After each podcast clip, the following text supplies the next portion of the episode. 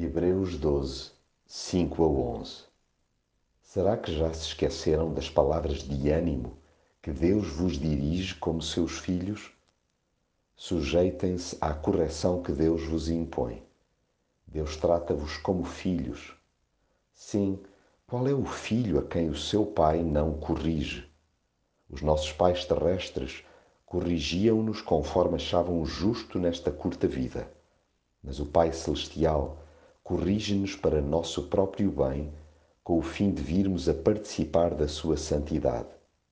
Claro que ao recebermos uma correção, isso não nos dá alegria, mas sim tristeza.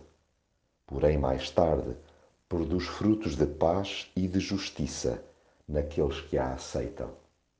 Deus é Pai e sabe o que faz. Nenhuma correção sua é feita de ânimo leve, muito menos por capricho. O seu propósito está bem para lá do que percepcionamos à primeira vista. Não levemos a mal a sua disciplina, porque alguma razão haverá para que ele a exerça. O Pai Celestial corrige-nos para o nosso próprio bem, com o fim de virmos a participar da sua santidade.